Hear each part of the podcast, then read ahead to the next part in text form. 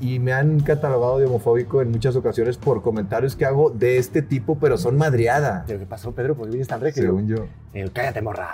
Hola, ¿qué onda, güey? ¿Cómo estás? ¿Todo bien, chido? Qué Ay, padre. no, qué puñetón. No, no, no, no, quédate como español. Yo me iba a casar en alguna ocasión. Ya había dado anillo y todo. ¿Pero y con otra persona? Sí, con otra persona. Los aparatos como la coca están prohibidos en mi hogar. Y me quemaron a mí, sacaron que fumaba marihuana. Miren lo que fuma el señor. Y me grabó y lo subieron a las redes sociales. En el noveno piso los vi. Ya se iban a tirar, güey. Ya se iba a tirar Isabela, Isabela cami- caminando en la jardinera, ya se iba a tirar. Yo no era conductor, yo no era bailarín, yo no era nada y todo lo he aprendido con práctica. Soy buenísimo para cocinar, voy a ganar este programa. Soy una riata. Me Sí. ofrecieron eh, Exatlón, eh, La Isla, eh, La Casa de los Famosos. Bueno, eh, atención, atención. Bienvenidos a otro episodio más de Auténtico. Y es eh, la segunda entrega con este personaje, que ya es colega. Yo creo que puedo decir que ya es amigo. Eres amigo. ¿Somos amigos? Somos Poncho amigos. de Nigris está aquí en Auténtico. Vamos a darnos la mano de amigos, Venga. amistad. Pero no me agarres amigos. así, Vamos a haga- darnos así, amigos. así, así se ¿Así? saluda, así, así como hombre, Ah. mira, así. Ah. La mano así. Porque mira que luego te hacen así con el dedito y eso es, una- eso es una, no. eso es una mamada. Sí, fíjate, fíjate, te voy a decir una cosa, ya que estamos empezando el auténtico y como somos bien au- auténticos para platicar de todo un poco, yo cuando te conocí pensía- pensaba que eras gay. Pensabas que yo juego en la otra liga, ¿no? Pensabas sí, que sí, jugabas en la liga de, de, Sí. de- de la chate de caca, de, que te empujaran los frijoles, pero la neta, este, eres a toda madre como, como amigo y ahora que estás casado, ahora como Oye, padre. pues si fuera gay también sería toda madre, no mames. No, yo, pues... Pero igual no te tiras el jabón Mira, en la ducha. yo te voy a decir una cosa, no, no te bañarías conmigo y se te caería el, ca- el jabón porque ahí sí te atravesaría la cobra. No, la verdad es de que yo te voy a decir una cosa, yo tengo muchos amigos gays y, a- y, y, y me han catalogado de homofóbico en muchas ocasiones por comentarios que hago de este tipo, pero son madriada. Sí. O sea, no es por ofender a nadie. Tengo muchos amigos que, que son gays y los respeto y tengo hijos también. A lo mejor en algún momento, pues no sabes si un hijo puede, puede decirte, oye, papá, me gustan los hombres o oye, mamá, o digo, oye, papá, me gustan las mujeres. Una- Es que tengo dos niños y dos niñas. Pero el punto es de que yo los respeto a todos y que cada quien haga con su cola lo que quiera. Exactamente. O que te diga a lo mejor, oye, papá, que ya no quiero ser Juan, quiero ser Elizabeth, ¿sabes? O sea, puede pasar. Pues puede pasar. ¿Estás preparado? Yo le diría nada más, no te quites el... Nada más ese déjatelo, porque te vino por naturaleza. Ese no te lo quites. O sea, sí, sí, puedes llegar a... Puedes ser mujer y todo, nada más no te quites ninguna extremidad de tu cuerpo, porque siento yo, sin, sin que me lo pidieran, el consejo es de que para que se quiten una extremidad de su cuerpo, o sea, es como quitarte un brazo, ¿no?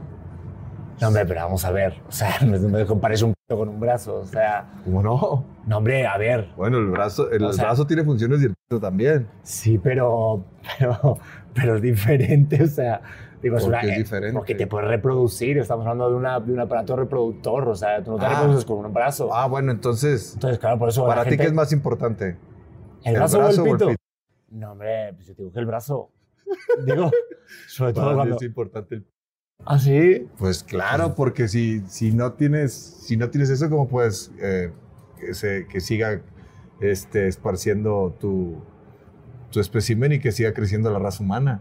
Si no, ¿cómo? ¿Se acaba o qué? Joder, no, si se acaban los de Nigris sería una, No, una. Una catástrofe. Sí, sí. catástrofe. Oye, No. em- empezamos fuerte el podcast, ¿eh? Uy, me te lo encanta. empezamos ¿eh? bien fuerte, pero Empezamos yo no, a ver, con temas livianos y tranquilos, que Es- sabemos que no va a pasar nada. estoy en la Ciudad de México. Sí. vengo de Monterrey. Es diferente un poquito la forma de pensar. Trato de tocar estos temas sin, sin tratar de dañar a nadie. Al contrario, lo estoy haciendo para, para que vean que yo ya, ya... Es que yo nací en el 76. Sí, Eran otras cabrón, ¿eh? épocas. Eran épocas donde bulleaban mucho a los gays, donde los trataban mal, donde no los aceptaban, donde yo cuando iba al gimnasio que tenía 16 años, me decían que era gay. Y, y, o sea, era, era un machismo y una locura este, que, que, que no se puede creer. Ha cambiado mucho. Entonces te- me voy acoplando a todo para, para ir mejorando y convertirme en mejor No, persona te tienes que ir actualizando luego, actualizar. Entonces yo ahorita la onda de los trans no la conocía muy bien. ¿Cómo está? Y es una comunidad muy grande. Entonces tengo que empezar a, a- a respetar a ese tipo de, personajes y también el que al gay, que a la gay, que al todes, que al todos, que al seremos nosotros, ustedes, ellos, y es un cagadero ya, que ya no entiendes, pero respeto a todos, ¿eh? Yo sí veo una persona, yo lo único que sé, que si veo una persona, aunque tenga pito y huevos, si veo una persona que se viste de mujer, es mujer para mí. ¿Verdad que sí? ¿No? Eso te digo. Entonces, si se quiere quitar el pito que sea mujer, que sea mujer. Bueno, yo soy muy abierto en ese No, tema. pues yo, pues, me- Pero me escucha, que, se dijiste algo muy importante. Ahorita tú estás en, el, eh, en, en Ciudad de México siendo regio. Me gustaría preguntarte cómo crees que se ven a los regios aquí en Ciudad de México. ¿Cómo, cómo los ven? Tú que estás aquí también aquí Bueno, muy- yo, muy a yo menudo. antes nos veían como provincianos, de, de que, ah, los del rancho, eh, los que vienen del pueblo, de nosotros somos los más importantes aquí en la capital. Chale, hijo, aquí en la capital es donde está la, la raza, la raza buena. Allá son puros rancheros, allá los del norte, los de Monterrey. Así nos veían. ¿Ah, sí? Y ahorita y, y había un pique muy grande. De hecho, había una frase, bueno, estamos empezando muy fuertes, pero lo tengo que decir. Había una frase en Monterrey, un vinito para, para, el, Uf, para el- para el señor. Gracias, caballero. ¿Eh? ¿Cómo, cómo- como que me suena su cara, ¿eh? Beto? Jovenazo, sí. Muy bien. Este, Y tú tienes ahí un juguito, mira. Ah, yo sí. Con yo- magia. Una limonada mineral con stevia. Con una de stevia nada más para que lo pidan así. Bueno. no le quiero hacer publicidad Vinito a tinto. la marca. Salud. Saludcita. Salud. Entonces, Ibas a decir que antes aquí... decía, eh, un chilango ya es patria. Así era un lema cuando yo estaba chiquito, que mi papá lo escuchaba que lo decían entre sus amigos. Entonces era un, un pedo muy loco, había un choque muy duro de los chilangos contra los regios. Y ahorita ya yo digo, no, en serio que la capital, ¿cuántos millones de personas hay aquí? No sé. Serías un pendejo si te, si te peleas con la gente de aquí. De hecho, tú si eres un influencer, un youtuber o una persona que maneja redes sociales aquí, aquí tienes la posibilidad de crecer mucho porque hay tanta gente que te dice, ah, es de aquí de México, déjame lo sigo. Y sí, sí existe también el celo de que, ah, no, es de Monterrey, es de Guadalajara, este, no lo sigas. Ex- todavía existen esas personas. No sé. Sí. Oye, y también pasa como, como de repente puede pasar en España que les cambian el acento. Como que por tener acento regio tienes como que moldear tu forma de hablar un poquito más chilangado para, no sé si, o sea, más chilanga Yo viví para ocho poder años. trabajar aquí. Yo viví ocho años aquí y nunca cambié el acento. Hice novelas y todo y nunca, nunca pude cambiar el acento. Pero te lo pidieron. ¿o No. No te pidieron, o sea, neutralizar. O sea, que lo neutralizara sí porque estoy muy norteño y hablo así golpeado. ¿Todavía Sí. hablo, hablo norteño ya no? Sí, hombre, no mames. ¿Sí? Hombre, ah, No, ¿neta? hasta yo cuando regreso de, de los jueves que voy a Monterrey me dice, ¿qué pasó, Pedro? ¿Por qué vienes tan regio? Según yo. Yo, cállate, morra. No, no. Eh, cállate, claro que sí, joder. Hazme de comer, culera. No, jamás. Llegas a tu casa, hazme de comer, culera, te golpeo.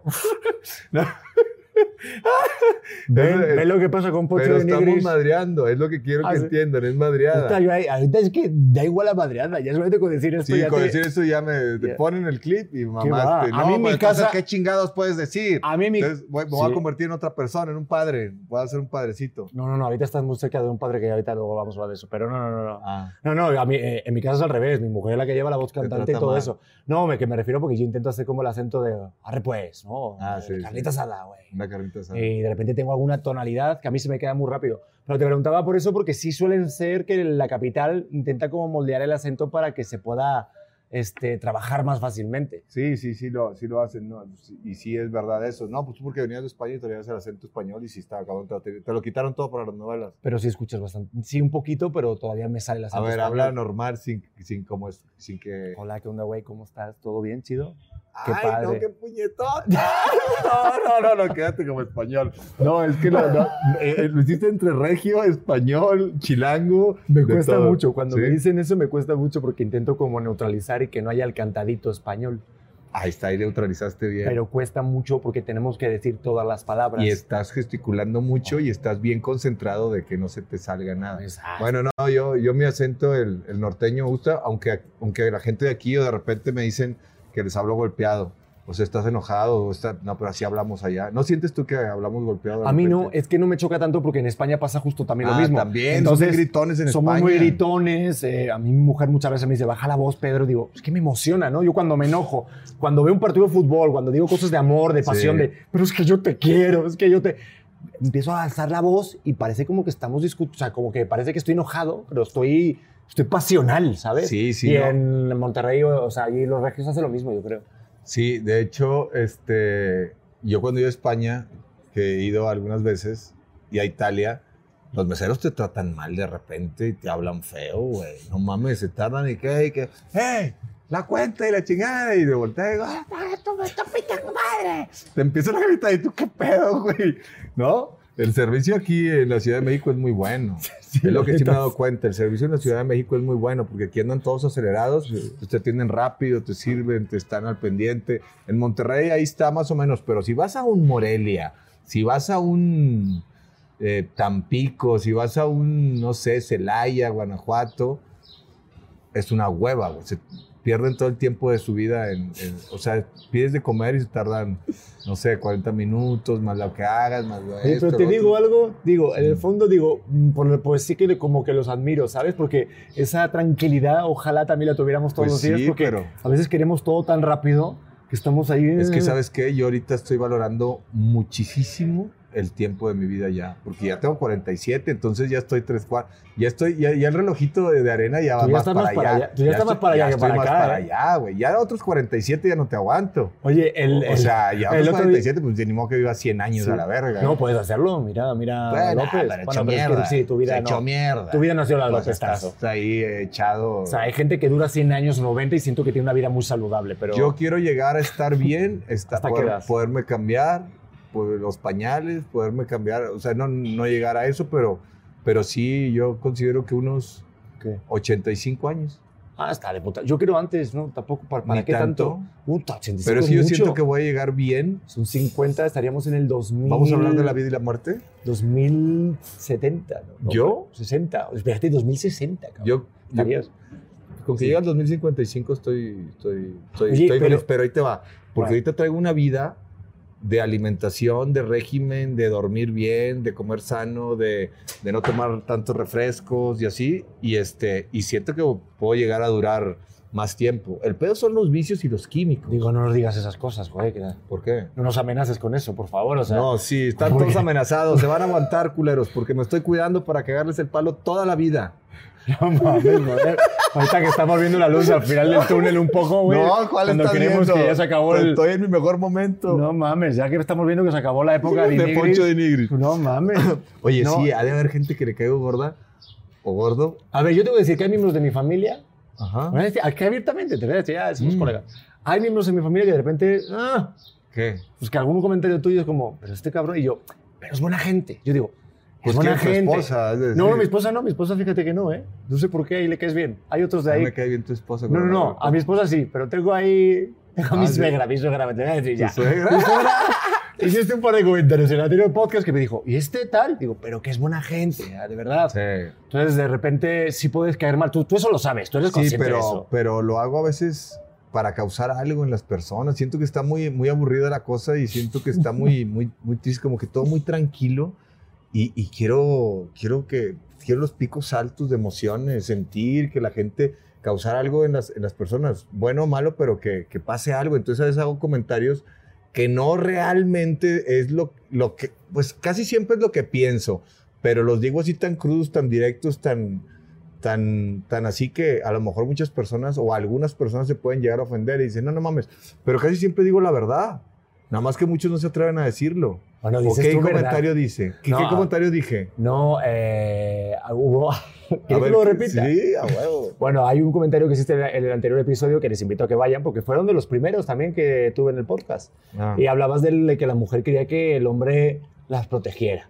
Que la mujer quiere un hombre que las proteja. ah, lo vuelvo No, pero a repetir. Pero ¿para qué vamos a repetirlo otra vez? Espérate. No, la mujer, la mujer quiere un hombre que la, que la proteja, que la haga reír, que se sienta segura con él en cualquier parte donde esté.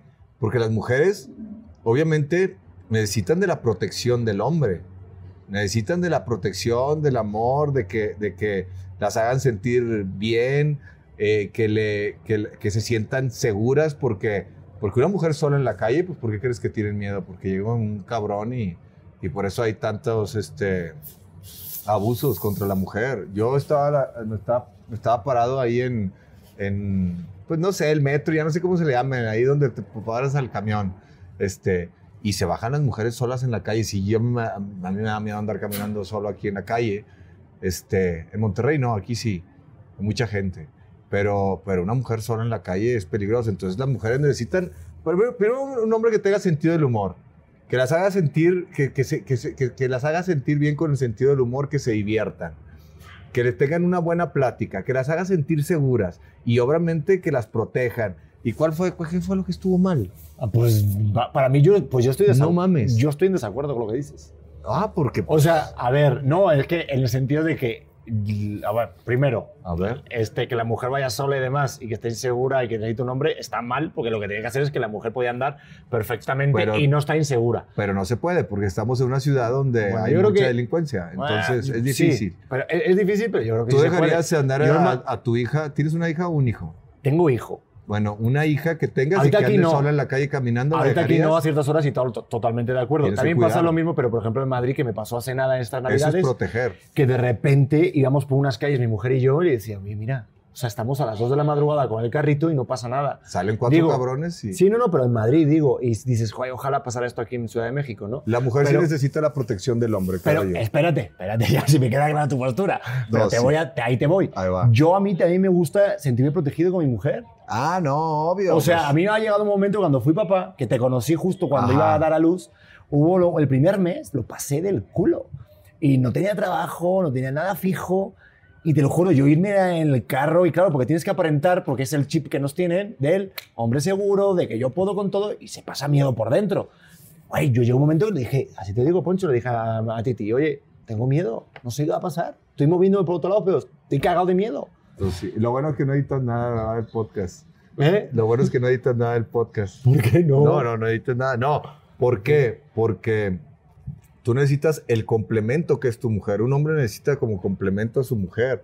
La mujer es como que más administrada, como que más organizada. Y pues el hombre sí tiene que salir a la calle a buscar el pan, a traerlo al hogar. Y luego también la mujer puede trabajar y aportar algo para la casa para que se sienta realizada. Yo estoy entendiendo todo esto. Este. Estoy entendiendo todo esto con, con el tiempo. Pero sí la mujer busca la protección de un hombre para, para la vida. Claro que sí, claro que sí necesitan un alfa en su vida para que las proteja, las cuide, las haga sentir bien, las haga sentir seguras, seguras de que están con, con, el, con el hombre. Ese es el, como el papel del hombre y la mujer pues tiene también el suyo de, de, hacer- de hacerte sentir bien en todos los aspectos y de obviamente este, la familia, los hijos, todo, no el hogar. Yo no estoy de acuerdo con las actividades del hogar, eso también se puede repartir, pero sí este, más pegada con los niños porque tú sales a cazar. A ver, Sí, el hombre sale que- a cazar y trae el, sí. el pan a la casa. Me queda claro que naciste en el 76. Me queda claro. Pues sí. No, es que yo tengo otra idea porque... por lo no, que- tú por- porque te casaste con una millonaria. No, cállate. Sí, eh, digo que era- No, que millonaria, que millonaria. Eres un Dicho ojete. No. Lo que pasa es que, es que en mi casa, en mi, mi mamá siempre fue como la figura más fuerte. Entonces siempre me vendieron el rollo de... Ella, Ah, ella, era, que- ella era segura ya de por sí.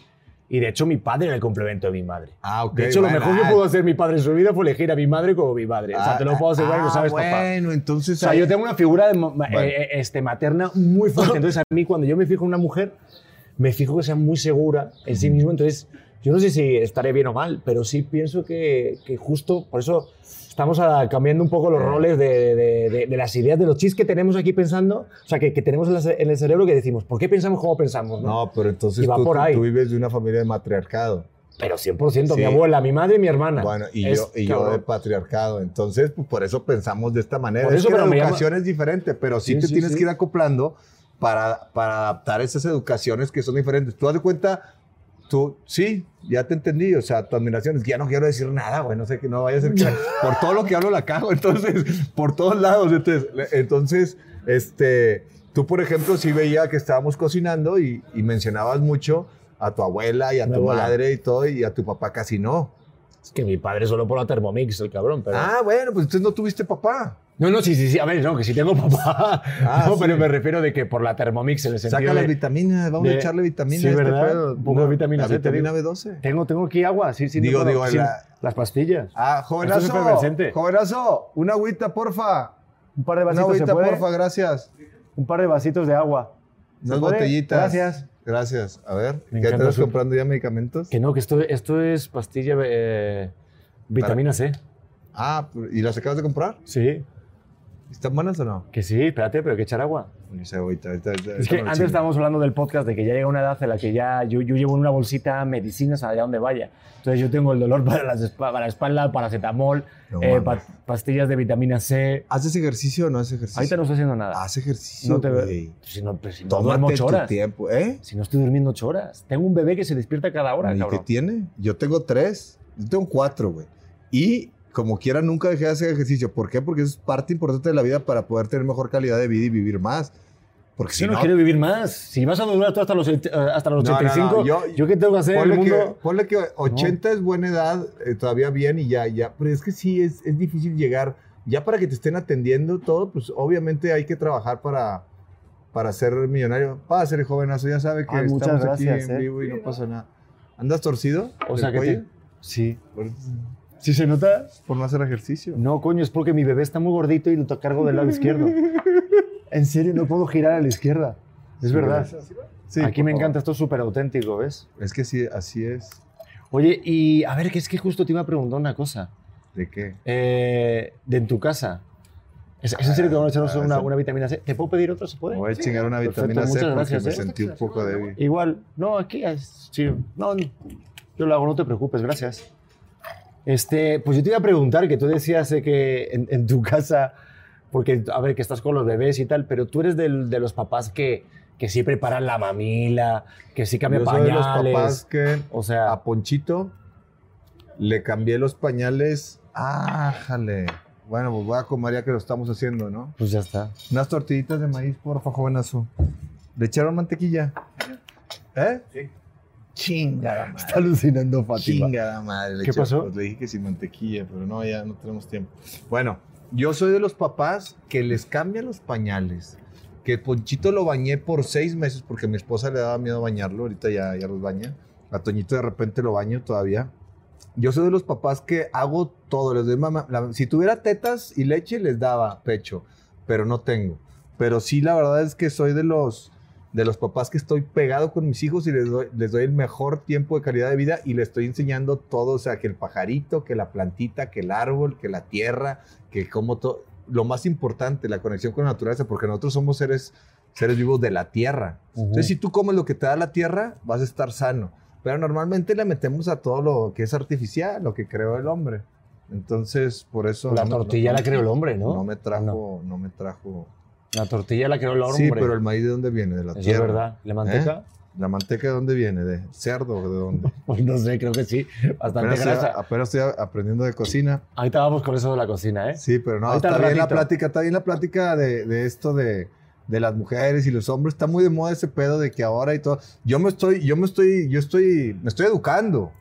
Me estoy educando con eso, pero obviamente tengo mis raíces y tengo mis, mis onditas que es, es difícil modificar. Es que los roles de género, yo solo, siempre lo hablo con mi mujer, sobre todo en el podcast, de que, claro, que está como, como muy metido en nuestra cabeza de que, claro, cuando la mujer da luz, rápidamente el hombre, como no sufre ese cambio hormonal y no sufre ese cambio físico, pues tiene más facilidad de poder buscar trabajo o moverse, ¿no? Entonces, claro, se crea ese rol de género, que tenemos ese estereotipo, que la mujer se queda en casa con el bebé y a lo mejor el papá pues tiene que ir a buscar a trabajar, ¿no? Voy a, voy a- voy a levantar Échale. la mano y pedir tiempo. Es que no es el género de estereotipo. Es que eso existe desde la era de las cavernas. La mujer da luz, está en la cueva y el hombre va a cazar y les trae de comer. O sea, ese es parte de- del rol del hombre y de la mujer.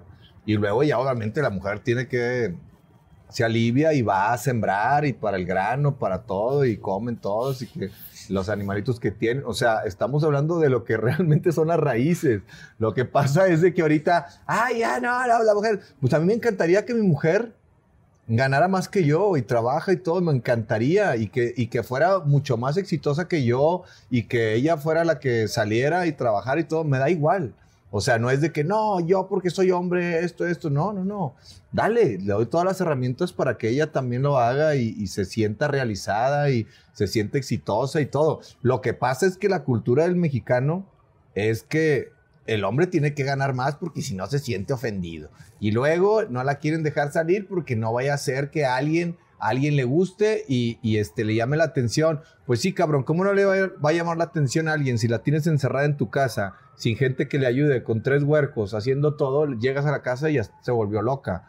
Entonces, obviamente salen, tienen un trabajo nuevo y pues a lo mejor les puede mover la hormonita este, si conocen a una persona que, que, que sea, pues encerradas. Están encerradas muchas y no salen, entonces no conocen eh, mucho lo que es, lo que es este, el ambiente de andar en la calle y convivir con gente y demás. Entonces el primero que se topan y que el otro cabrón está, la pasa con sus amigos y demás, eso es ser un machista.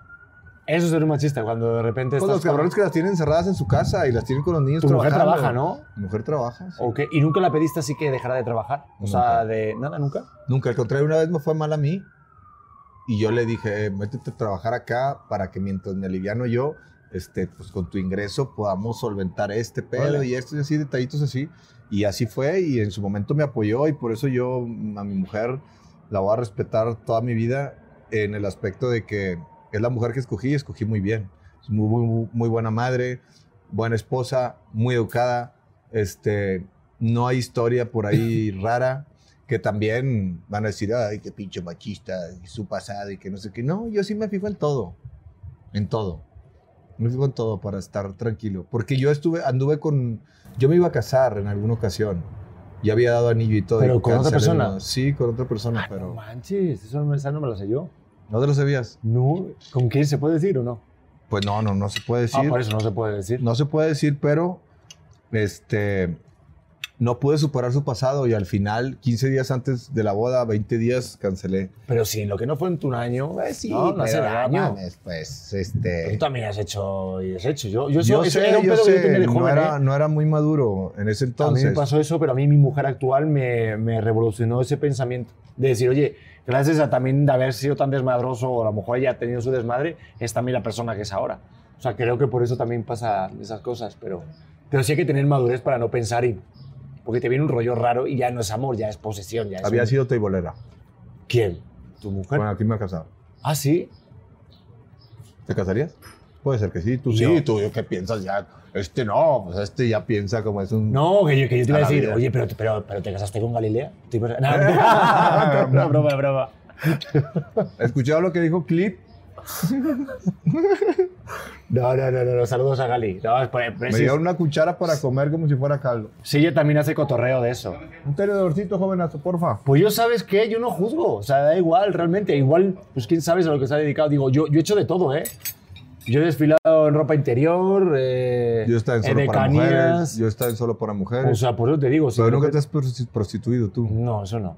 O sea, que Digo, te no me dinero. ni dos te dan- pesos, tampoco te no, creas tú que estaba Ah, patando. sí estás guapo, estás No, guapo. no, no. Sí te dan. Sí, sí has, Eh, sí en su momento igual... has, ten- has tenido tus amores buenos. En algún eh. momento, en algún momento. Sí, sí, En algún momento, pues claro, ¿Tu esposa soltero. sabe de tu pasado? Sí, yo le cuento. De, Mi de esposa hecho, sabe todo. en el podcast hablamos de las exnovias y de las cosas. De de hecho, ella cuando me pregunta, yo le contesto. O sea, y viceversa. Porque, ojo, también, yo también le he preguntado cuando estábamos de novios, que es cuando más te puede pegar este pedo, ¿no? Bueno, ya estás casado, tienes hijos, No, ya es como estar de novios sentado. preguntas un poco. Sí, sí. ¿Y por qué hacemos eso? Yo siempre... Para saber con quién te vas a casar. No, ¿qué, qué- cuántas novias has tenido? ¿Por qué preguntas esa mamada? No, pero ¿cuántos niveles? Porque estás preguntando cuántos, con cuántos güeyes has cogido. No es, no es cuántos niveles has tenido. La verdad de la pregunta esa de cuántos niveles has tenido es con cuántos has cogido, es lo que quieres saber. Pero realmente ya... Es que en, esa- en- en otras generaciones, te lo juro, que tenías, o sea, la mentalidad era, tenía que ser virgen para casarte. En mi época, o sea, normalmente era, era así. Mis papás así eran, o sea, mi mamá fue el único hombre, fue su papá, fue mi papá. O sea, sí, sí era así. Y él no hace mucho, pues hace 40 años. Oye, Yo y, me acuerdo. ¿Y tú cuando perdiste Es que la- tú vienes de España. ¿Tú Yo a los perdiste? 16 años. ¿A los 16? Da 16. igual, si yo lo perdí a los 21 por ahí. 17. Y- yo y- grande ¿Y ya. te acuerdas cómo no? Con una canción de Pink Floyd, The Wall. Este. Y me vine como en 20 segundos. en el inicio de la canción. Donde sentí nada en más. el puente el- musical ya estabas on knockout. No, estuve pichoneando antes Ah, para que durara la canción. y era el puente, sí. No mames. Era 16 virgen, la persona esa también era virgen Ah, y yo no le creí. Entonces, y luego ya salió tantita sangrita y así. Y, ¿qué tienes? Estoy Estamos comiendo. Ay, comiendo. ¿a poco no te has aventado tú también? ¿No, no, no eres Hombre, guerrero? claro, yo soy un guerrero de Entonces, luz. puta, Yo soy guerrero de he luz. salido acá con la máscara de payaso. Nada más- ¿Te gustan las entomatadas o no? Yo tenía un amigo que decía eso, que le gustaba tener la cara como un payaso. ¿Será no. cochino? ¿Eh? No. Hombre, si no es tu mujer, no. Yo me acuerdo cuando perdí la, la- que la mía y sí... No, ni con mi mujer así de bajarte a, al... a- como vikingo a... a tomar sangre así como si fuera sacrilegio. No, no, no, no tampoco, no mames. Ahora habría que verte, habría que verte. Una cosa es mojar la brocha, pero no, no, no, tampoco. Me encanta, jamás pensé que iba a tener esta conversación contigo y tú comiendo tacos, ¿sabes? O De sea, pollo, sano. Tacos de pollo y hablando de Muy esto. mala la presentación del platillo, ¿eh? Malísima, güey. Es que ahorita ya es profesional, ya. ya ya- somos, somos profesionales. Somos. Ahorita, ahorita al rato vamos a seguir hablando de esto. Yo no sé si todavía esté. O ya, o lo digo ya. No, no, no, no. No, está, todavía está no buena la plática de. No, no, no, está bueno, está bueno. Es que justo cuando, cuando, cuando hablamos la última vez, yo iba a ser papá y me acuerdo que me decías que, que iba a cambiar mucho la vida. Y claro, yo te decía, claro, sí, sí, sí, claro, claro. Yo, claro, por lo que todo el mundo te dice, duerme, descansa, sí, sí, sí. Vas a ver cómo vas a tener otro motor de vida y vas a moverte mucho más y tal. Yo te dije eso. Ahora ya estamos en el otro lado, ya tiene nueve meses mi bebé. También nació el tuyo. No, Porque también el mío estabas- tiene ¿Qué tienes? 11. 11 ya, 11 claro. meses. Nació dos meses antes, sí. Y claro, cambia mucho la historia. O sea, llegando lo vives. Una cosa es que tú me lo digas. Y si es verdad que, como que, ahorita, por ejemplo, que tú estás en el DF y yo también, que ahorita tengo mi familia que está ahora de viaje con mis suegros, el rollo de también de, estar en esta fase que de repente tengas distancia, ¿no? O sea, que tengas a tu bebé lejos o los días que a lo mejor no estás con él. O sea, porque yo quiero estar presente todo el rato. ¿Cómo llevas tú eso de ser un padre presente, un padre, esa paternidad activa que dicen? Yo normalmente estaba acostumbrado a salir un día o dos días cuando me iba de gira con los shows musicales a los antros y me regresaba y eso ya me servía para, ay, güey, salirte a un poquito. Y a mi esposa de repente me dice, me quiero ir de viaje con mis amigas, dale, dale, yo me quedo con los niños. Necesito que salgas porque es sano como pareja que tú un día a la semana te vayas con tus amigos a, hablar de puras pendejadas si quieres, sirve como terapia, y, y tu mujer un día con sus amigos sirve como terapia, y tú te quedas con el niño y ella se queda con el niño cuando tú salgas. Sí sirve eso, pero ahorita que ya, ya llevo una semana, yo el domingo la pasé mal, o sea, como que dije, puta, güey, estoy haciendo un sacrificio muy grande. Por, por mi familia, porque me voy a perder algo de su crecimiento. Voy a llegar y Toñito va a estar más grande en 15 días. Crecen bien rápido los bebés. Entonces, ese tipo de cosas no te puedes perder nada de su desarrollo porque es como una faz- es una, una versión desfasada de ellos que va muriendo. Entonces, yo el ponchito de un año ya murió. Y ahorita está el ponchito de seis años. Entonces, no te puedes perder nada de las etapas. Y me gusta estar pegado con mis hijos porque les estoy enseñando muchas cosas. Lo más importante que creo yo que es de la vida, de conocer, de cómo, de cómo socializar. Los aparatos, yo no les dejo los aparatos. Los aparatos como la coca están prohibidos en mi hogar. O sea, los aparatos tienen que ser para, a lo mejor en el trayecto, en el carro, para que no se haga un pinche desmadre, porque haz de cuenta que traes a unos tres diablitos que se quieren morir todo el tiempo y los tienes que salvar la vida todo el tiempo. Hay un estrés constante de los papás de salvarles la vida a tus hijos, porque todo el tiempo se quieren morir y no se dan cuenta. No, eso es una locura. Estás todo el rato atento y mire que el mío todavía no anda, No, pero ya está a puntito. Deja Sí. eh, que empiece a caminar y, y los dos años, los terribles dos años, donde ya corren y en todas las esquinas de las mesas, pues anda salvando así de que no. Ya llega un momento en que les dices tantas veces que ya se den un putazo y que ya les dices, ándele cabrón, para que aprenda. Y sí les sirve, ¿eh? No, muchas veces no hay que proteger, al menos que sea de un lugar ya muy riesgoso donde tenga peligro de, de Oye, morir. Y como padre, ¿cuál ha sido el momento más difícil? Porque ahorita que dices eso, sí tuvo un momento en el cuando era muy bebé que no le bajaba la calentura y ha sido yo creo que el momento más, más complicado Mm. como padres que hemos, que hemos pasado Titi y yo. Pero tú tienes así como el recuerdo de, como el momento más así que, que recuerdes de, uff, de ahí pasarlo mal como papá para protegerlos. cuando fuimos de viaje a... Estoy comiendo esta cabrón, ¿no? No, no, pero tú mastica, no pasa Pero nada. es que no tenemos tiempo, ahorita yo me voy a, a una, a una junta. Cuando fuimos a, de vacaciones, Ok. le dejamos, se hizo viral esto, salieron las, la- las personas que nos ayudaban y, y me quemaron a mí, sacaron que fumaba marihuana. Miren lo que fuma el señor, y grabó y lo subieron a las redes sociales. Porque una persona de un noticiero que les empezó a preguntar, dinos cómo está todo, cómo se llevan, se pelean, grábenlos, todo eso. Y la servidumbre, este, nos grabó. Entonces nosotros le dejamos encargados a los niños a ellos, a ellas, eran dos, que nos llevamos a, a- de viaje. Porque ya cuando tienes más, más, más, más hijos, es mucho más complicado.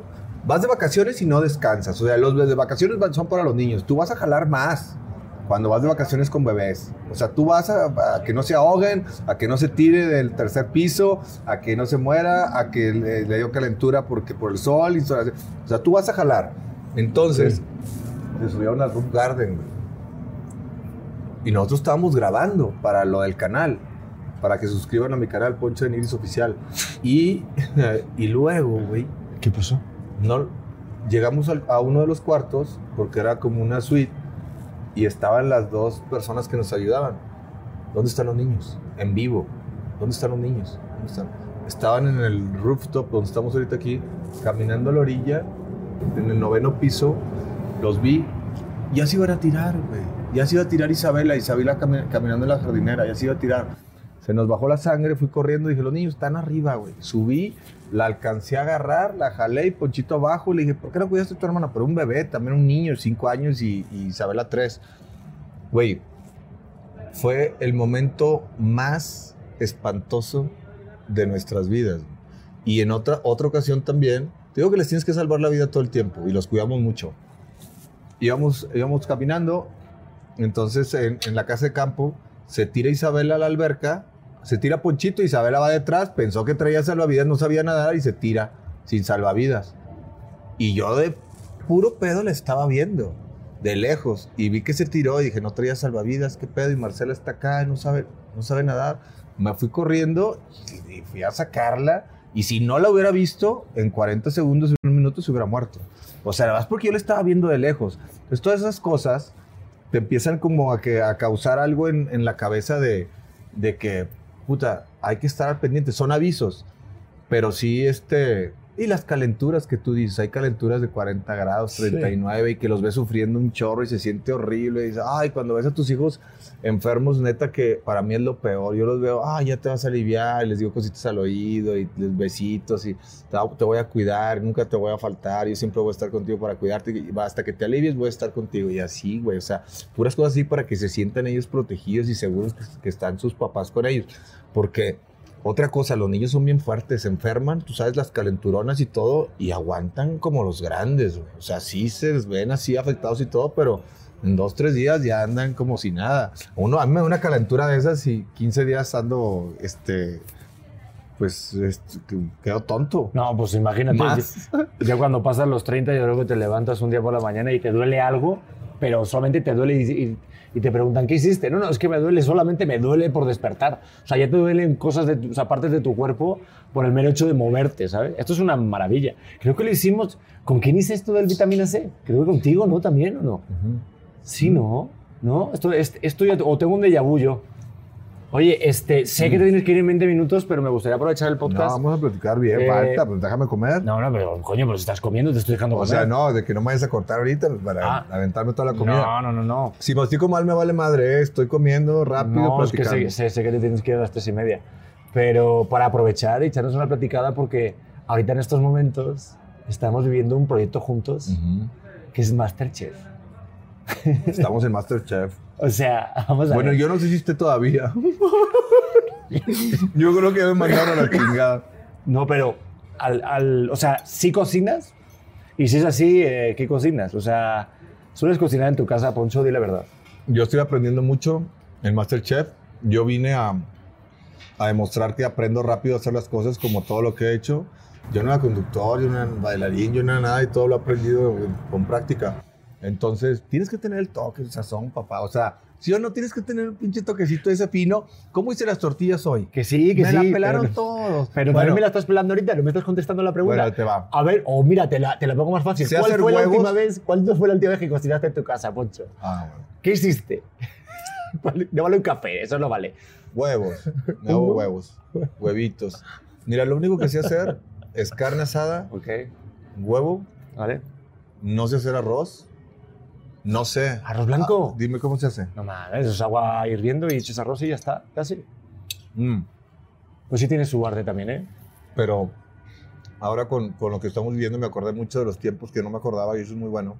Cuando mi mamá nos hacía de comer. Nos hacía Ah, tortillas, nos hacía tortillas de este, empanaditas, ¿cómo se llaman? De gorditas de azúcar. Ujú. Nos hacía muchas cosas, la pasta y todo, y ella nos ponía a amasar, a cocinar, los pasteles que nos hacía. Entonces, ahorita le voy a mandar un mensaje a mi mamá. Es más, déjame le mando un mensaje. Dile que estás Mamá. conmigo, si ya soy amigo de tu Ah, madre. Ya, Ya, ya, ya, sí. ya me escribe por Instagram y todo tu madre. mi mamá Vino el otro día al programa. Mi mamá, mi mamá es como yo. Sí, no. O tú como tu madre, yo Bueno, creo. Mamá, estoy aquí en un podcast, mamá, de con Pedro Prieto. Te mando saludos. Hola, saludos. ¿cómo está señora? Le mando un beso. Ya me dijo que sí, que ya está todo bien, ¿eh? Yo aquí estoy haciendo que su niño, so- sobre todo que se alimente bien y que cocine rico en el programa.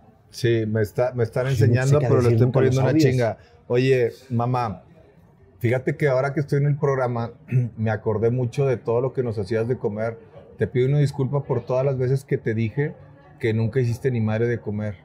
Entonces ya me acordé porque nos hacías gorditas de azúcar, nos hacías la tártara de no sé qué, el pay de piña, el pay de limón, todo eso. Me estoy acordando de todo que me ponías a amasar. Mamá, te voy a decir una cosa, soy buenísimo para cocinar, voy a ganar este programa, soy una riata. Estos güeyes que saben, si ya se dieron cuenta con quién están compitiendo, te quiero, bye.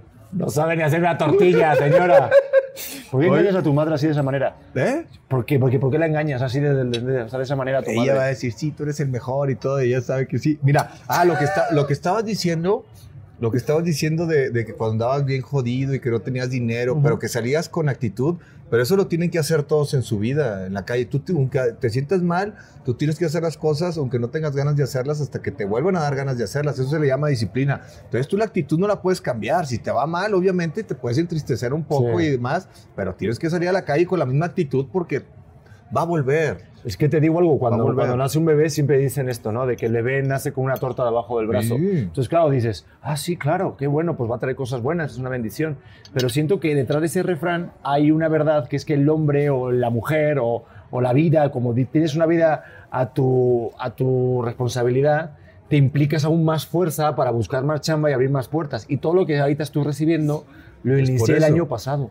El año pasado, pero costó un año de sembrar. O sea, esto de Masterchef, voy a decirlo aquí abiertamente, yo tuve una junta previa el año pasado y estuve a punto de entrar y luego no entré.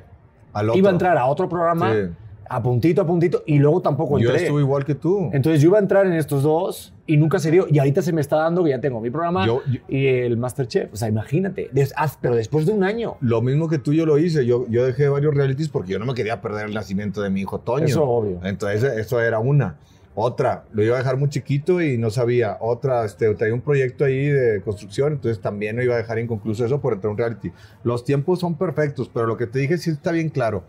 Cuando tú tienes un hijo, te motivas de una manera que llega a tu vida una motivación. A lo mejor tú dices que pues, a lo mejor te comprometes mentalmente o te sugestionas de que tienes que hacer más y muerte, pero es algo bien, bien chingón. Entonces, cuando nació Ponchito, yo exploté, me motivé, fue como un tercer aire donde agarré y ya, y, y fue donde le di. Sí. Y desde que nació Ponchito hace seis años, me está yendo bien. Todo lo que había sembrado, todo, todo el tiempo desde que salí de Amén. Big Brother hace 21 años, hasta ahorita, hasta hace cinco años, estoy viviendo el fruto de todo eso. Oye. y de aquí en adelante ya no le voy a aflojar.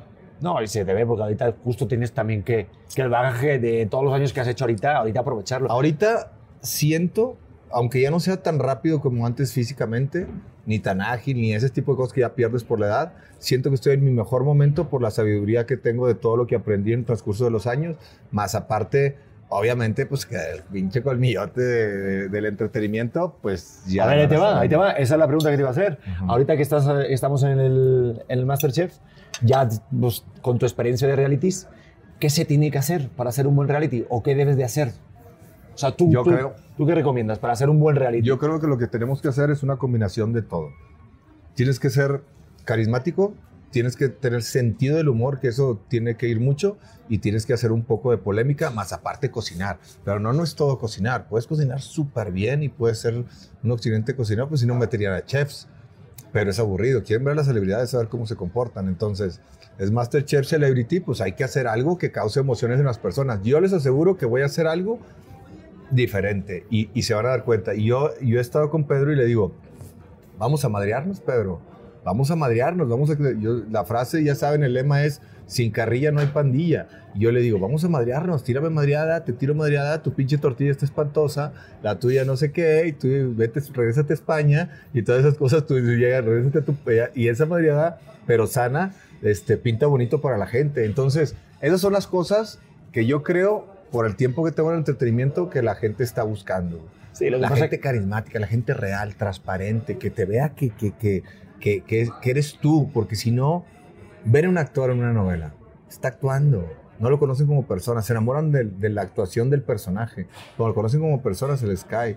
Entonces, también en redes sociales tienes que ser tú, tienes que ser transparente. Yo soy muy así, le caeré mal a mucha gente, pero a otros les caigo bien. Los que caigo bien son los que hacen espejo conmigo, que tienen mi forma de pensar, mi forma de ser. Yo soy emprendedor, soy una persona este, sano dentro de lo que cabe. Fui muy desmadroso en su momento, pero era para aprender. Tienes que vivir al máximo en la línea del, del- de hasta la muerte. Domaba tigres, entonces a la línea hasta la muerte, como para aprender algunas cosas que luego ya no las haces. ¿no? Digo, Pero- no, no tanto la muerte, no se lo tomen tan literal Ah, la bueno, gente que lo está viendo, bueno, que se vayan a la super fiesta máxima, pero sí, sí, sí, o sea, digo, hay etapas para todo, yo insisto, siempre lo digo, porque luego cuando estás casado y ya, ya eres padre de familia, muchas veces yo lo he hablado con mi mujer, de repente vamos a Las Vegas y vemos así un desmadre y miramos y me decía, ¿qué?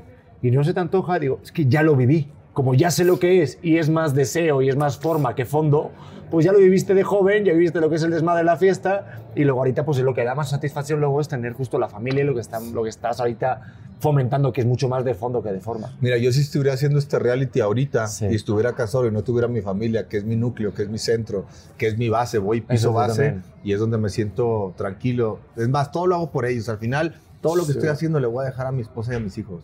Se supone que me voy a morir primero, ¿no? Por naturaleza, por, por los años y así. Entonces yo le digo a ella, todo lo que estoy haciendo es para ustedes, para estar tranquilo, para que después yo no tenga una presión de decir, puta, no le eché, las, no le eché ganas en el momento que le tenía que echar ganas de mi vida productiva, porque ahorita todavía estamos en nuestra vida productiva. Va a llegar un Sí. momento en que ya, Te busquen, ya no te busquen. ya ya te busca, Sí, porque sí, es un viejo. Y mira que yo creo que ahí, fíjate que yo siento que en nuestra carrera dentro de la televisión hay más machismo en ese sentido, porque dan trabajo mucho más a hombres más mayores, que lo decía Meryl Streep también como actriz, que es, digo, hay pocas actrices más mayores que tienen más trabajo, pero Yo sí- siento que ahí sí Bueno. es verdad. Pero oye, ¿y a ti no te costó trabajo el, el decir, oye, que voy a estar tantos meses fuera? Porque aquí la Claro. neta neteando, si fuera un tema de conversación, yo antes de, de- de- de decir el sí, yo toco vaso No, con mi pero mujer. Tú que vives aquí estás con madre. Pero yo me voy todas las semanas a Monterrey y he Sí, tenido que mover todo ese vienes. pedo. ¿Eh? Pero vas y vienes, pero yo que tú que vives aquí, Sí, sí, sí, yo, me- ¿cómo- cómo yo lo vivo en uno- conoces? yo vivo en este hotel. Sí, O sea, exacto, yo por eso. Yo estoy aquí y está comiendo porque no tiene más tiempo. No tengo tiempo, yo vivo en este hotel y, ¿Pero y cómo y le me, haces? me siento solo, pero es un sacrificio que tienes que hacer. Pero ¿cómo lo hablas con ella para llegar? Oye, sí, esto es necesario. Oye, no, Poncho, necesito que estés aquí. Me ofrecieron eh, Exatlón, eh, La Isla, el- el- La Casa de los Famosos, infinidad de realities. No había entrado a ninguno después de mucho tiempo. No quería alejarme de mi familia de mis hijos, porque yo pensé que me iba a dar ansiedad y que iba a sentir. Y cuando me fui al, al Mundial de Fútbol fue la prueba y duré 12 días. Ahorita ya tengo los 12 días aquí. Pero hablo con ellos, me comunico. En, en el Mundial en Qatar, sin el idioma y el inglés medio malo y la chingada, y estás allá y dices, ¿qué chingados hago aquí? No me gustó. Estar lejos. Ahora, posiblemente hay la opción de otros realities, que no sé qué vaya a pasar, pero me están tentando el corazón. ¿Por qué? Porque siento yo que es, es como la cereza del pastel que le tengo que poner. Y de ahí ya llevármela más tranquila. Tengo que hacerlo. Es el momento. Tengo 47 años. Es, todavía estoy en un buen momento física y mentalmente como para poner la cereza al pastel y decir, ya, así la- el banderillazo, clácatelas. No, Ya. pero, pero, pero está padre también que tu mujer te apoye en eso, ¿no? O ha habido algún momento que te diga, no, este, Poncho, esto no Ah. lo aceptes. Porque un reality conlleva muchas cosas. A mí también me han llegado de repente una oferta así y te comentaba ahí en privado que, pues, pues, es, pues ah, claro, ahí está el, el momento de vida, de tener una familia, hijos, de estar, son mucho tiempo fuera. Lo Y- platiqué con ella muchas veces. Ok. Y ella me tiene que dar la seguridad a mí para poder entrar. Si ella me hubiera dicho que no y yo y entraba, iba a estar con un problema mental. Entonces le dije, necesito que me digas y que me autorices que, pero, pero que lo sientes en el corazón y que estés segura de que, de que va- pero le dije, si me va bien a mí, nos va bien a todos. Si me va bien a mí en los reality, nos va bien a todos. Y si me va mal a mí, me dijo, no la vayas a cagar. Le dije, voy a decir muchas pendejadas, ya me conoces. Eso lo tengo, más- eso ya sabes cómo soy. Y tú ya conoces todas las pendejadas que digo y que hago y que a lo mejor lo digo de manera natural. Me dice, no va a pasar nada. Todo se soluciona afuera. Mientras no me meta con una mujer o que ande de coqueto con alguien o que alguien me ande coqueteando y que yo no le ponga el paro o el alto ahí. Porque realmente no. Pero ahorita fíjate que estoy en una etapa tan bonita que no perdería. Como he estado con muchas mujeres también diferentes, ya conozco a la, a- a- cómo son. Entonces, por un buen culo no perdería mi familia. O sea, ya, eso ya lo pasé, ya lo viví y, y no, no viene al caso. Eh, eh, eh, viene siendo como algo más vacío. Entonces, si ya estuviera mal con mi pareja, pues obviamente hay un riesgo ahí porque pues conoces gente nueva, pero estamos muy bien. O sea, yo me he acoplado muy bien con Marcela en el aspecto de, y hemos batallado, ¿eh? Sí, ha habido no, guerra de poderes y, y guerra de egos y guerra de todo lo que tú quieras y, la- y las formas de pensar. Güey, si estar contigo es difícil, imagínate estar con otra cabeza, que es otro mundo, que piensa diferente, que es otro, es una mujer y un hombre, somos totalmente diferentes. Entonces, tienes que ceder a algunas cosas y en otras no, irte acoplando y tampoco dejar que se te monten, tampoco tú pasarte de lanza, este, tú tampoco montar, o sea, montar. No sé, Es ¿me entiendes la, la no, parte esa es de, que yo de llevo poqui- tienes que llevar un, un Sí. equilibrio, pero tampoco pasarte de pendejo? O sea, porque a veces el hombre cede, cede, cede, o la mujer cede, cede, cede, y donde te pases de pendejo porque ya cediste toda tu vida y toda tu iniciativa, ahí llega un momento en que tú ya no eres feliz. Entonces es cuando truenas. Claro, es que, eh, a ver, un matrimonio no es nada fácil. ¿Tú, tú, tú cuántos, tem- o sea, cuántos años llevas? de? Ocho. Ocho. Yo llevo un año apenas. Mm. Que cuando digo esto, claro, la gente dice, ay, Pedro, todavía llevas el primer año de casado, eso es lo bonito. No, Y sí- no, pues para mí los primeros años fueron los más cabrones en, ¿Ah, la- sí? en el Es que- acople, porque pues, se te quiere montar y esto, y cedes una, y cedes otra, y luego ya la traes acá, y luego para bajarla, de que eh, eh, vamos a nivelar este pedo, y ahí vas nivelando las cosas, porque, porque llega un momento en que los hombres o las mujeres, sea quien sea, porque luego lo van a ver como que muy machista, cedes tanto que, que pierdes tu esencia y ya no eres tú y ya nada más este, por, por, por no tener pedos. No quiero tener pedos con mi mujer.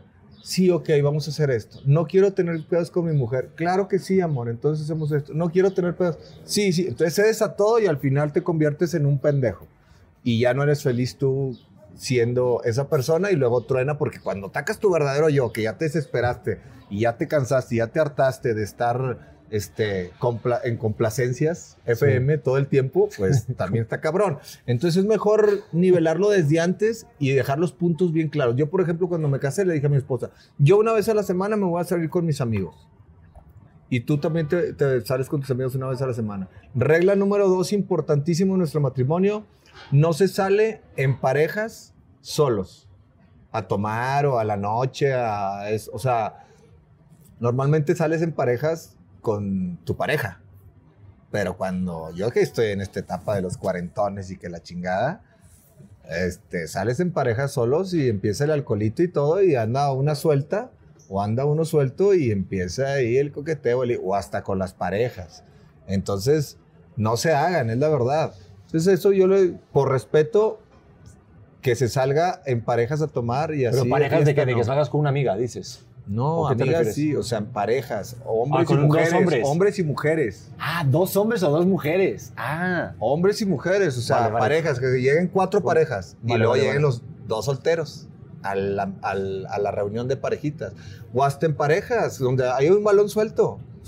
Hay, hay balón suelto y todos lo quieren hacia huevo, güey. Y la peda, el balón suelto. Ah, mira, viene sola y que por qué estará peleada con el esposo y por qué y la chingada. Y empiezan esas cosas y es mejor. Yo que como no salgo, no, tengo ni idea de lo que me estás hablando, ¿sabes? ya no sale, te yo nada, yo joven. apenas, no, no, apenas Yo a los 36 ni me había casado. ¿Ah, sí? Yo me casé a los 39 años. Ah, no mames, qué mayor. Yo tengo 8.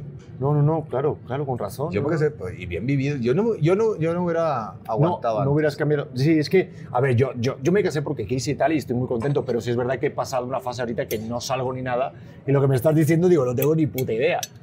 Pero sí es verdad que hay momentos en los que es difícil, un matrimonio no es fácil. Mm. O sea, hay como vaivenes y los hijos también. porque ya se acaba, que ese es el rollo que también te quería preguntar, digo, que sé, no sé, que- o sea, sé que tenemos poco tiempo, pero el rollo de que se acaba el, el rollo, no, no el Tegatruskios, que puede ser... Ah, ese se acabó un tiempo. ¿Cuánto, Un tiempo. ¿Cuánto duraste sin hacerlo cuando, cuando o acabas sea, de nacer tu bebé? Está la cuarentena. la cuarentena es una... embarazada, pues ahí un ratito No, ahí embarazada sí, de vez en buenas cuando. tardes. Sí, pero ya a los ¿No? nueve ya está medio incómodo. Pero bueno, no, ocho, Sí. nueve meses ya... Bueno, a mí como que algo diferente. Bueno, Digo, tú- "Ay, mira, no, pero, ¿Te gusta? pero, pero sí, luego, pero luego se disfruta más. Luego cuando de repente ahí esa vez, dices, Ah. no mames, ese es el partido Por ejemplo, la importante. cuarentena y después de la cuarentena. Es que las mujeres, las el pedo hormonal, las mujeres ya lo viviste. Cuando Sí. acaban de tener el bebé, se vuelven locas porque las hormonas. No, no digas la palabra loca nunca. ¿Por qué? No se puede decir se esa vuelven palabra. locas. también, también pinches locas. Consejo no pedido para Pedro, ya que estás aquí pulsando consejos. No digas nunca la palabra loca en ninguna discusión o conversación con su pareja, porque es como echarle un poquito de, eh, de agua al aceite de la sartén para que salga una llamarada ahí en tu cocina. O sea, es... No, se ponen bien locas y como el hombre también se, se pone bien loco con la testosterona, el hombre. Sí, es verdad, pero, o sea, es, o sea, es verdad que te pones un poco así, pero no sé. Digo, a mí muchas veces mi mujer me dice, es que, Pedro, ¿cómo me aguantaste tal? Digo, no, porque te amo, te quiero y tal. Este güey tiene un canal feminista. A ver, anda- No, no, no, no, no, no, es que, no, pero es que de verdad pienso así, te lo juro de verdad No, yo pienso así. razón. De verdad, de verdad te lo digo.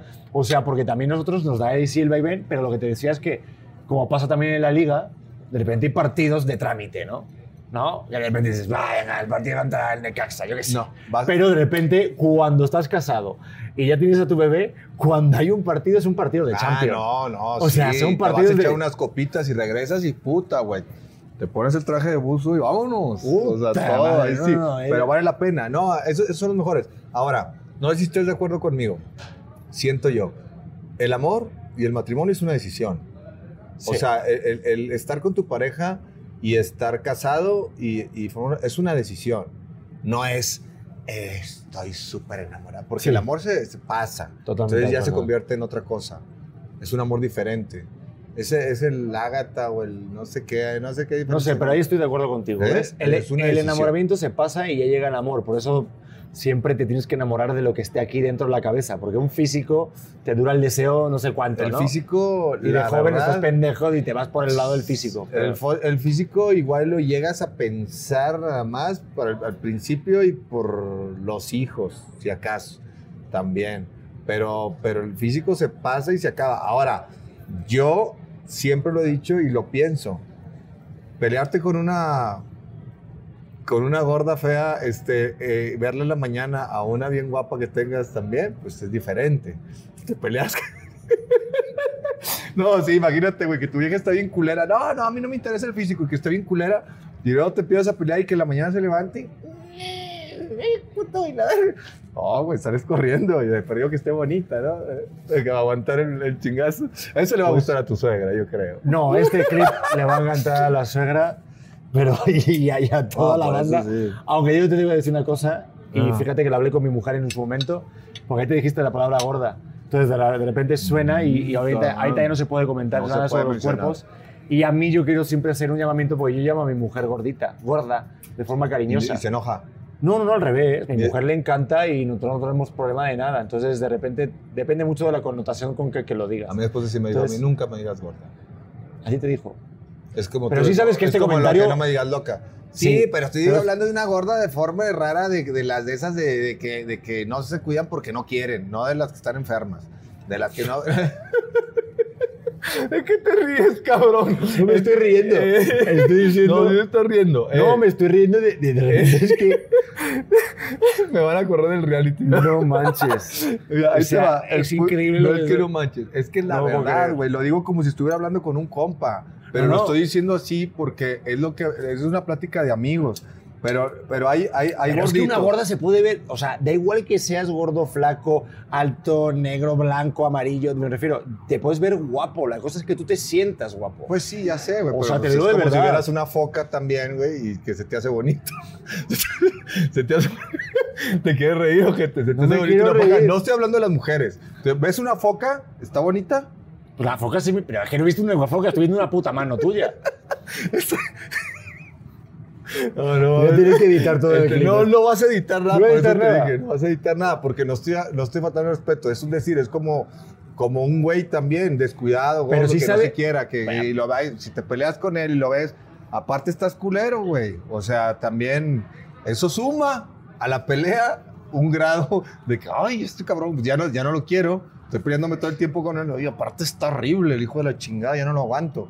De perdido, pues con, si estás galán, traes algo. pues, Pero tienes que perdido. saber, dif- o sea, digo, yo ahorita ya con 36 años, yo diferencio mucho de qué es horrible, qué es eh, eh, Ah, yo ya, este estético yo soy o lo que Power sea. Ranger, yo ya soy No, Power Ranger. Pero coño, es que la belleza es muy, es muy Eh. subjetiva. O sea, de repente tú puedes, de repente a lo mejor alguien te puede decir, vaya cuerpo escombro de mierda, ¿sabes? Vaya mierda que estás delgado asqueroso.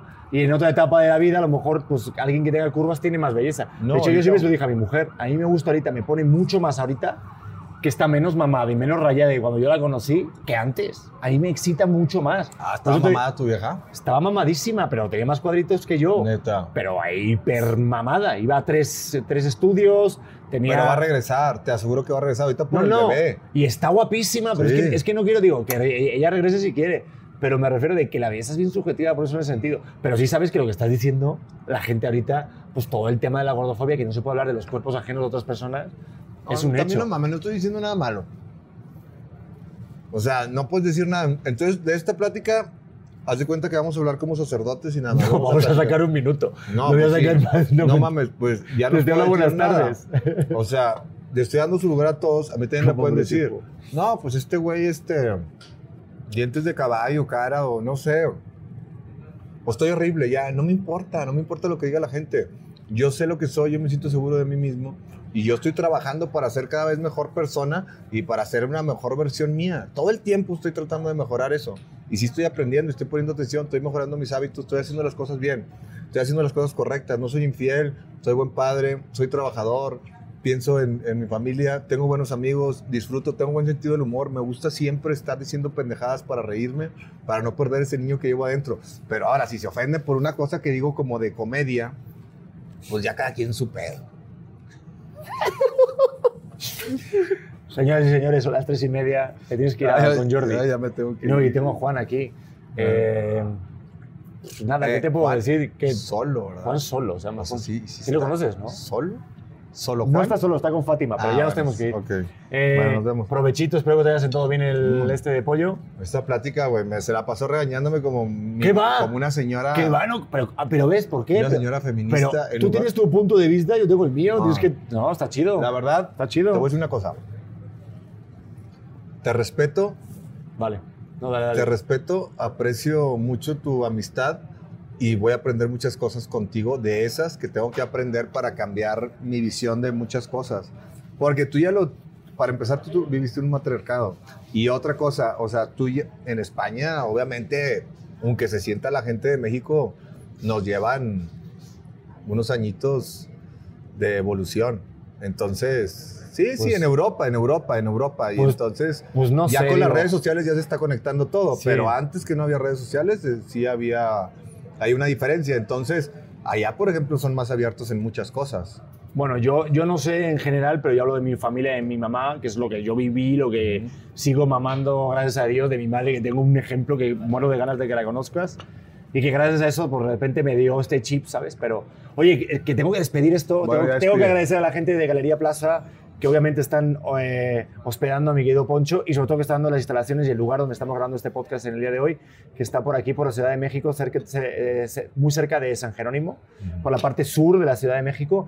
Vengan por aquí y se hospedan, porque la, la verdad que el rooftop, ahorita sí pueden ver mis historias, voy a dejar la descripción en Galería Plaza para que vengan un día, un fin de semana, en lo que necesiten aquí en el hotel. ¿va? Está bueno, ¿no? Y no se pierda el Masterchef. A Masterchef, no se a lo pierdan. ¿Eh? Vamos a ver quién gana. Vamos a ver quién gana. Y también este, Viejos Lobos de Mar, que tienen un Viejos podcast Lobos de Mar. bien chingón y están en el número 2. En uno, estoy en uno, lo acabo de coger. bajaste en lo acabo de coger, ya bajé a dos. Vete la puta Bueno, mierda. puta, es que Ya yo lo cogieron. Bueno, no se pierdan. Beto, ponte las pilas. Viejos Lobos de Mar, no se lo pierdan. En mi canal, Poncho Nigris presenta, lo hago con Oscar Burgos. Tenemos el podcast también de Nuevas Generaciones.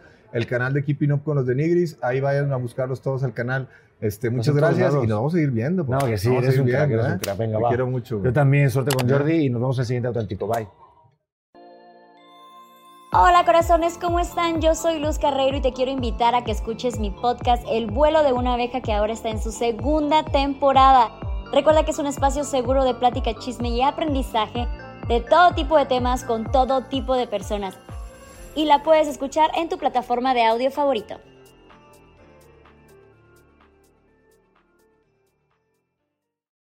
When you need mealtime inspiration, it's worth shopping Kroger, where you'll find over 30,000 mouthwatering choices that excite your inner foodie. And no matter what tasty choice you make, you'll enjoy our everyday low prices, plus extra ways to save, like digital coupons worth over $600 each week. You can also save up to $1 off per gallon at the pump with fuel points. More savings and more inspiring flavors make shopping Kroger worth it every time. Kroger, fresh for everyone. Fuel restrictions apply.